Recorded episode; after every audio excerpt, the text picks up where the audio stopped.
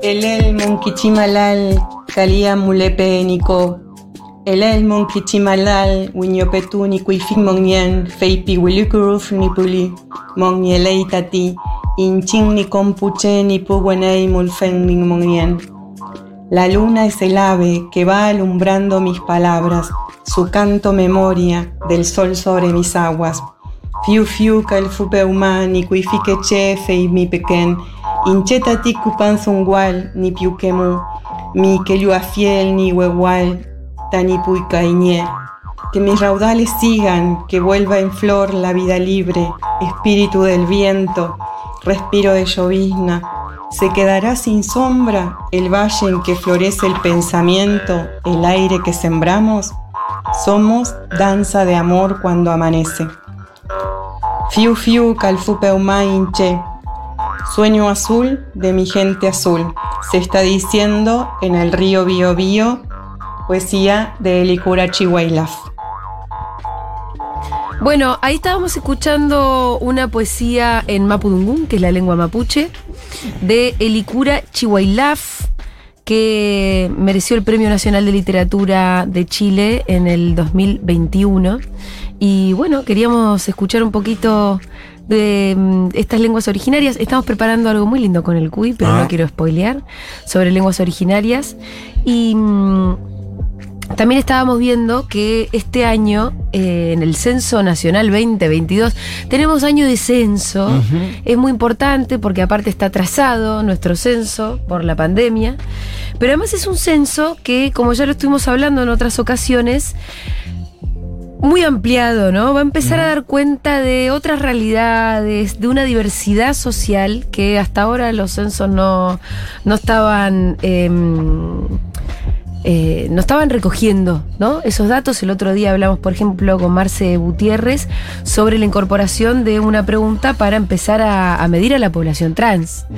Y las dificultades que también estas nuevas preguntas eh, implican muchas veces, ¿no? Sí, porque los censos lo que hacen muchas veces es categorizar y poner Y sí. en etiquetas y, y a veces decir, bueno, justamente estamos saliendo no de las etiquetas, pero al mismo tiempo eh, las cosas por su nombre. Y digo, hay identidades que, que lo que quieren es justamente eh, visibilizarse a partir de, de esa mención y esa, y esa etiqueta. Sí, pero sí. es complejo trasladar a veces esas cosas a un censo. Es toda la gran tensión, ¿no? Un poco lo que hablábamos justamente con Marce Gutiérrez, porque ella decía, bueno, es muy importante que nos censen, es muy importante tener estadísticas para pensar en políticas públicas, bueno, para un montón de cosas, pero obviamente al mismo tiempo las preguntas siempre van a implicar de alguna manera categorizar. Sí, y ni hablar en un No censo puedes dar que cuenta de la diversidad de más de 40 millones Sí, de, bueno, el de cada espíritu uno, del censo justamente Siempre es todo Es eso. tabulado, digo, este, sí. Tenés que llenar en, en, en ficheros con.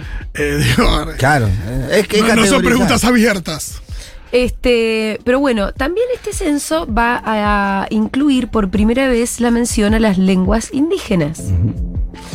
Lo cual, obviamente, es un logro, es una muy buena señal, es algo que festejamos, pero por supuesto que también trae sus complicaciones. Así que sobre esto vamos a hablar un poquito con Verónica Aspiros Cleñán. Ella es politóloga mapuche, miembro del tejido de profesionales indígenas en Argentina. Verónica, ¿cómo estás? Mari Mari, Julia, Mari Mari, Fito, Mari Mari a toda la eh, mapuchada que vive en Argentina y que hoy eh, escucha la voz de una mujer mapuche en el territorio a través tuyo. Mari Mari Verónica, em, sabes que yo, yo tengo sangre mapuche en mis venas también. Está absolutamente comprobado. Lo digo con muchísimo honor, además. Eh, porque mi mamá se hizo de esas, viste, esas pruebas genéticas que se hacen mandando saliva a un laboratorio horrible de Estados Unidos. Y le, Sí. le sal- le salió un 20% de sangre mapuche, así que estábamos todos, pero bastante sorprendidos porque no lo sabíamos. Y no es poco, ¿viste? 20%. Bueno, muy bien. Sí, sí, sí, no es poco para nada. Eh, bueno, Verónica, estábamos hablando un poquito del censo y yo estuve leyendo una nota por ahí donde mm, parece ser que el tejido de profesionales indígenas, eh, del que vos formas parte, presentó un recurso de amparo para la reformulación de algunas preguntas. Explícamelo desde el principio. Sí, eh, decías vos que era la primera vez que se incorporaba dentro del censo la pregunta sobre las lenguas indígenas. Eso es parte, digamos, de la instalación de nuestra demanda a partir del 2018, Sí. que fue muy difícil, digamos, la relación, digamos, con el equipo del macrismo en el INDEC, pero también sigue siendo difícil en este momento con el- la gestión de la baña. Sin embargo, digamos, pudimos construir una red con universidades nacionales, 19, y, nosotros que somos parte de esta organización, que hablamos nueve lenguas diferentes, para que se instalara la pregunta. Pero eh, esa es la pregunta número 24. La dificultad que tiene eh, esa pregunta es que no se le va a preguntar a la totalidad de la población, digamos, qué lenguas habla indígenas, sino que solamente se le va a preguntar a la gente que se autorreconoció. Sí. Entonces deja afuera, por ejemplo, a gente que reci recién mencionabas el CUI, que es argentina, que se reconoce Sí. argentino, o se reconoce santiagueño, o se reconoce entrerriano, y estudia o aprendió por contacto una lengua indígena, ese, esa gente va a quedar afuera de esa pregunta. Ajá. Y también pasa, por ejemplo, con los quichuistas o las quichuistas que son hablantes este, eh, monolingües de la quichua en, Santiago del Estero, Sí. y no se reconoce parte de un pueblo originario, sino se reconoce población rural o campesina, este, o descendiente, digamos, de no se sabe, porque hay una cuestión de, de vergüenza todavía para asumir la identidad. Y lo mismo pasa con los que hablan guaraní en Entre Claro. Ríos y en Corrientes, donde al no reconocerse este, indígenas no van a poder decir que hablan una lengua indígena. Ajá. Porque, porque cuestión- perdón, pero, perdóname, para entender, porque la pregunta de qué lengua habla es como posterior a la pregunta de si se reconoce de algún pueblo originario. Entonces, si te pregun si, si vos contestás que no, ya no te preguntan por la lengua. Tal cual, lo, Claro. lo describiste perfecto. Por eso nosotros hicimos este, una propuesta en el 2020 y en el 2021 eh, sobre cómo queríamos que esa pregunta fuera formulada, Sí. sea diseñada, sea redactada, para poder captar, digamos, toda la diversidad lingüística que hay en Argentina, que no solamente es de las lenguas indígenas, sino también las lenguas de señas argentinas, que habla la población sorda, Sí. y también todas las lenguas de migración, digamos, hay poblaciones, digo acá en Los Toldos donde yo vivo, que hablan holandés o que hablan vasco, o en el sur que hablan galés, o las últimas migraciones que hablan sene- senegalés o chino mandarín. Entonces, si uno le preguntara, digamos, al censo, digamos, en el 2020, qué, qué lenguas hablaban en, en el Estado argentino la población, no vamos a tener ese dato porque fue muy restringida solamente a pueblos originarios. Claro. Y entonces, eh, en, las- y en la otra pregunta que tiene dificultad, que es la pregunta 23, es precisamente a qué pueblo originario eh, pertenece o se reconoce descendiente o miembro de. Sí. Entonces, ahí hay dos problemas. El primer problema es el censo digital, que ya está funcionando y que incorporó una lista de 64 pueblos originarios que no, no las reconocemos las organizaciones indígenas o comunidades. Por ejemplo, figura el pueblo inca, o sea, nunca Sí. vivió el pueblo inca en este lado del, del sur. Rarísimo. O, por ejemplo, que, que recién hablaban de las etiquetas y de las categorías, Sí. para el pueblo diaguita eh, tiene ocho subcategorías o, o- o de diaguita o diez de colla. Sí. Entonces, esa lista que nunca supimos de dónde salió, digamos, empieza a generar una gran confusión en la gente porque no sabe a cuál tildar.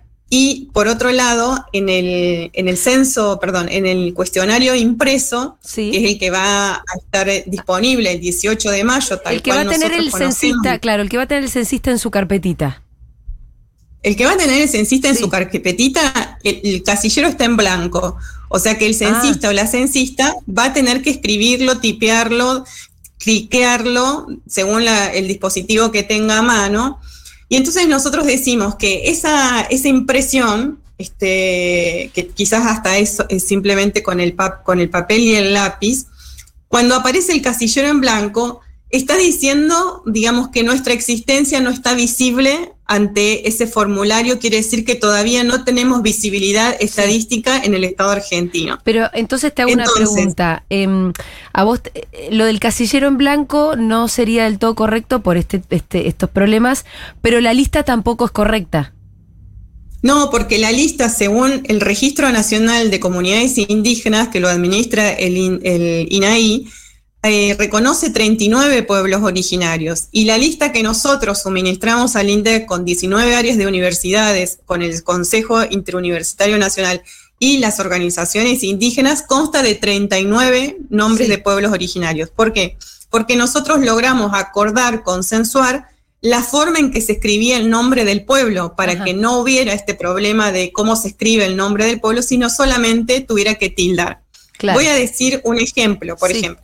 La población Coya se puede escribir Coya con C de casa, la O, la Y y la A. Pero también se puede escribir con la K de, de, kiosco y con la Elie. Y también se puede escribir con la Q de queso.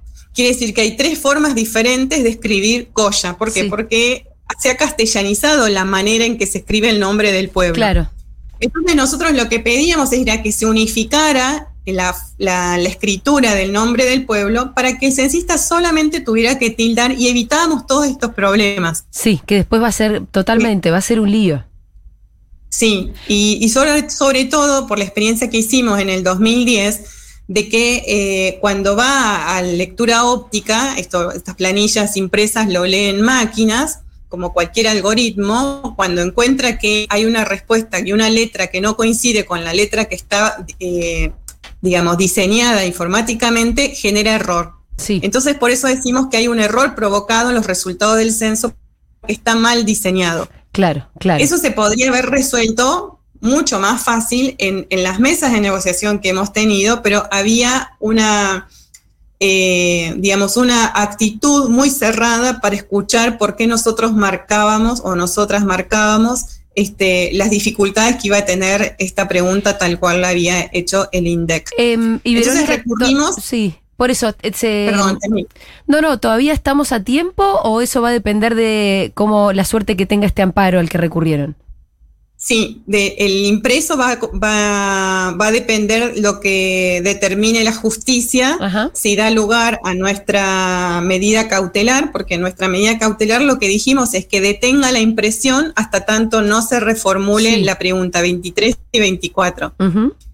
Eh, si es que sale a favor, la va a tener que reformular y va a tener que imprimir tal cual nosotros sugerimos. Si no da a favor, va a seguir como está diseñada hasta el momento. Claro, claro, que va a traer más complicaciones, de acuerdo a lo que vos estás diciendo.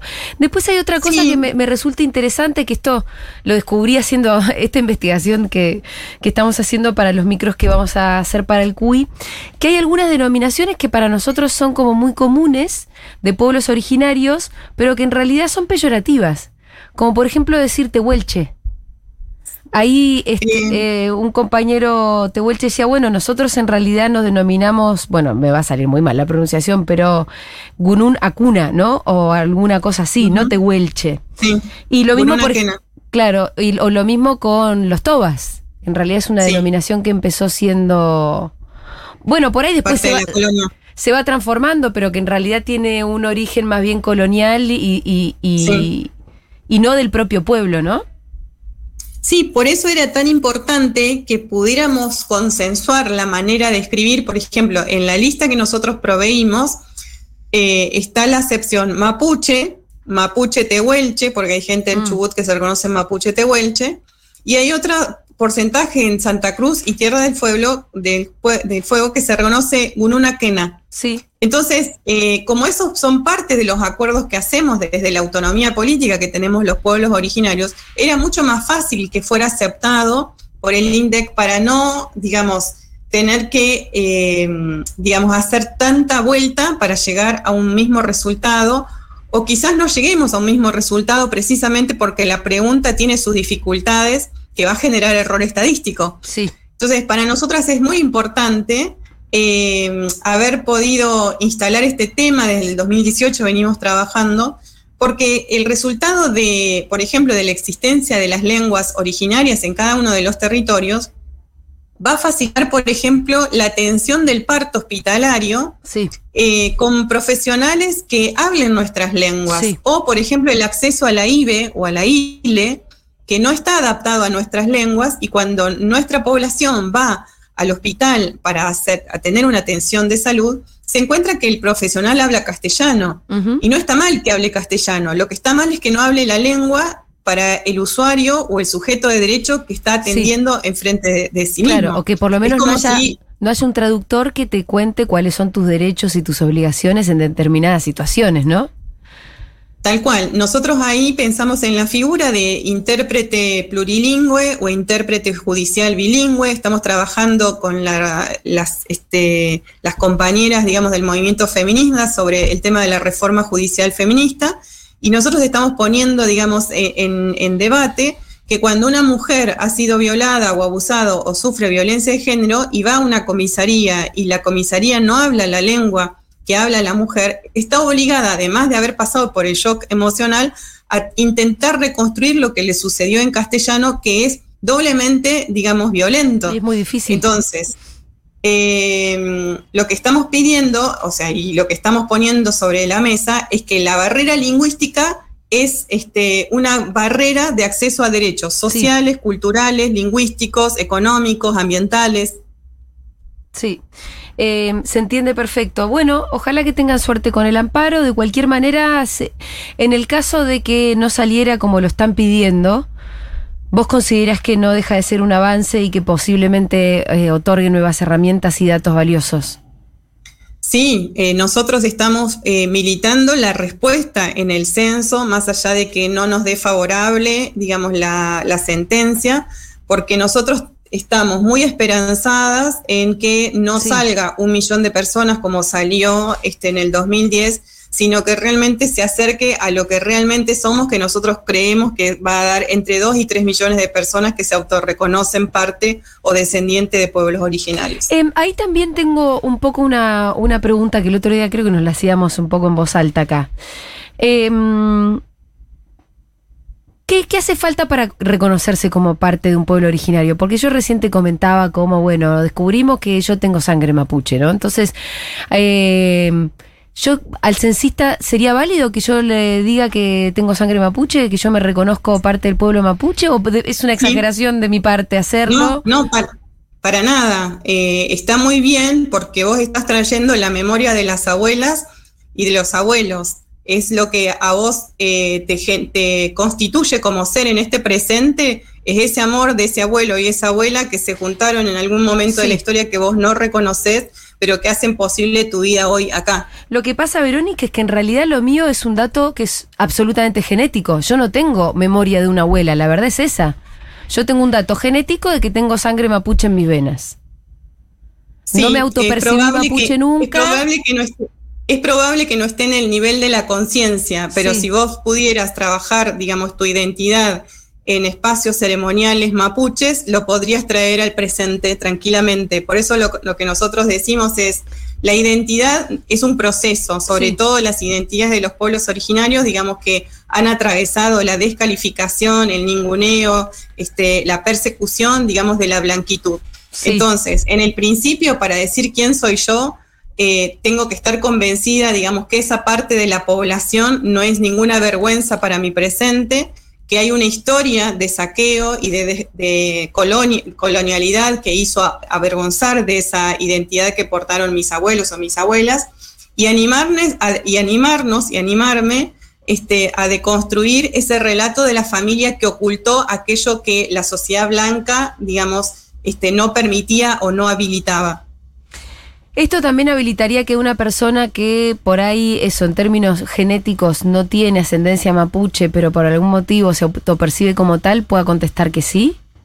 Sí, también, también, porque nosotros estamos diciendo que la eh, autoidentificación o el autorreconocimiento no solamente tiene que ver con unas, unas eh, cuestión genotípica o fenotípica, es significa que, que, trae la genética, sino también que tiene que ver con un modo, digamos, de elegir, digamos, cómo transitar la identidad personal en este presente, de una manera que, digamos, vaya reconstruyendo aquellos valores de la cultura a la cual dice, digamos, descender. Por ejemplo, la cultura mapuche, la cultura quechua, o la cultura aymara, digamos, que en mi cotidianeidad hace que yo me empiece a sentir parte de ese pueblo, si es por la comida, si es por la vestida, si es por el canto, si es por la manera en que interpreto los sueños, si es porque los espíritus me vienen a visitar y empiezo a entender que tengo que despertar, digamos, aquello que está oculto en mi conciencia o que fue ocultado obligatoriamente para sobrevivir.